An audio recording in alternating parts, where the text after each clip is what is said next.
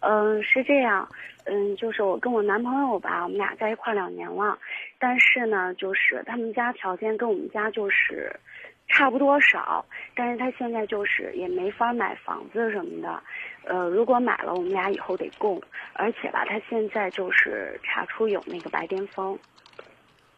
可能因为现在慢慢大了吧，可能相对来说考虑的事情比较多。有时候家长就是说家里人嘛，说就是，嗯，不太愿意我们俩在一起，不太喜欢的。但是，但是他们就是看我意思，如果我愿意的话，他们也不反对，就是这种。但是平常要是有时候说什么的话，还是会说，就是再找一个呀什么的，还会这样说。我们现在就在考虑，嗯，到底是放不放弃。嗯，你刚才说到两个重要的因素，一个就是买房子的问题，一个就是他查出来得有这个白癜风的问题，到底更纠结于哪一个呢？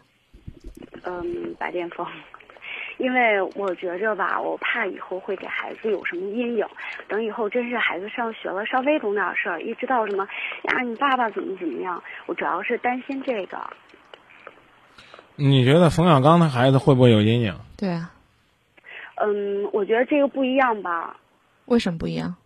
因为毕竟你看吧，有时候名人做出的一些事情，如果我们做出来的话，效果和反响是不一样的。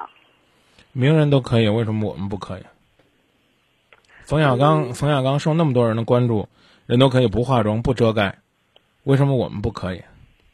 你去问问吧。这是您的自由，您知道吗？有些人可能，也也许有的朋友会说：“张明，你们别那么清高，你你知道吗？我可能我看见我就吐，有这，啊，什么这皮肤病啊，啊，或者说呢，这个这这个任任何方面身体的缺陷和障碍，你都可以无法接受，这是你的自由，也是你的权利。这这我我们不能不能干涉，你说你必须得接受，这不算什么大不了的病。”这这这确实不算什么，但是其实我我我就是有一年，其实我知道已经有一年多了，一年了基本上。其实在这中间吧，我也想过，就是在他跟我说的时候，我说，就是说也不离开什么的。但是现在的话，我会慢慢去想，因为有时候吧，你看家里人有时候就是说不是特别满意，而且吧，我们俩在一起吧，我现在还有一个考虑是什么？我怕真是。离开他吧，真是没有，就是说这么合拍的，而且就是说，现在其实男人花的挺多的，身边这样的也不少。主要是这两个，就有点就是那种鸡肋的感觉。我就想给你一个建议，就是人可以自私，但不能太自私。好好想想，这一年多可能你都在考虑，嗯，不要再耽误你的时间，也不要再耽误他的时间。如果你认为不合适。你觉得你没有办法去面对他的这种病，你也没有办法把他介绍给你的身边的朋友，你觉得可能有问题，这样的话你就趁趁早的离开他，不要让两个人都这样子纠结，也不要把他当鸡肋，因为你也你也拖不起。嗯，我从来就是没有在他面前也从来没有说过什么，我只是自己有时候会会想一想，但是吧，嗯，怎么说？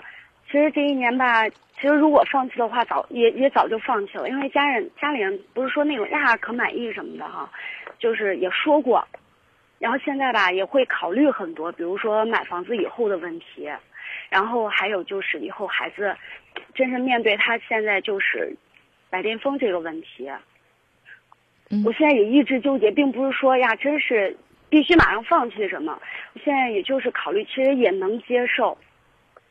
我我想，所以呢，我们才要说，买不起房子，可能也是另外一个很重要的辅助因素。嗯，为什么要？其实这个只是一点点。嗯，别别别别否认这个，姑娘，何必呢？何必呢？他 真的没有。你看，其实如何必呢？他如果是冯小刚的话，你还会在意这些吗？我我我在这个节目里边从来没有指责过女孩子想要买个房子，有个自己的房子。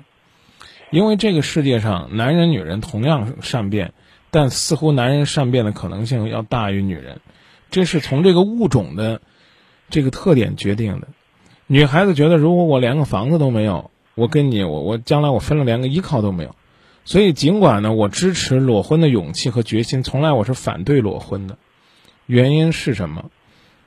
我在微博上曾经写过这么一段话，说我没有房子，没有车子，没有票子，没有婚礼，没有婚纱，没有钻戒，我要和你办证，我有一颗爱你的心。和学生说呢，我不上课，我不听课，我不复习，我不学习，我不看书，我就要考试通过。和我呢不学车、不练车、不摸车、不上路，我就要安全驾驶一样不靠谱。我一定要看到一个人为自己爱的付出。我才能够坚定的把自己的一生交出去。如果这个人呢上来就跟你商量啊，觉得裸婚是一种时尚的时候，我觉得你得小心，有可能你会倒霉的，因为你什么依靠都没有。在这个城市这么多年，你包括我，我常拿我自己的例子去讲，我们可能觉得，如果说总是租房子的话，一定是觉得好像没有根是在飘的感觉。而且呢，前两天呢，我的一个同行做了一期关于这个。威武丈母娘的话题，就说现在这个百分之九十的丈母娘是无法接受自己的女儿跟租房子的人，这个在租的房子里边结婚的，这个比例不知道准确不准确，但最起码证明希望有套房子是人之常情，正是这种人之常情才把房价不断的推高，啊，不能说是丈母娘的错，也不能说是女孩子的错，但最起码呢是这种刚性需求，这没什么好掩饰的，我们所要。提醒你的就是说，当你的男朋友在经济方面无法达到你满足的时候，白癜风就成了一个大问题了。其实这个病很有意思的。如果说你觉得他方方面面都好，你看的应该是这个人的整体。嗯，他露出来的那个白癜风可能会被你忽视。你能明白我的意思吧？嗯。如果他其他方面也不优秀的话。就河南话讲叫平不塌，啊，你说人吧也不错，啊，工作吧也有，固定吧也不是很固定，收入吧哎可以能养活自己，要靠他的工资买房吧，你一算得八十年，啊，你你你这个时候你就在琢磨，我我我我我将来我还要给他治病，啊，我孩子万一有这个问题了，这个毕竟跟遗传因素有一定关系啊，对，啊，不是说绝对的排斥遗传，当然呢，什么后天因素啊。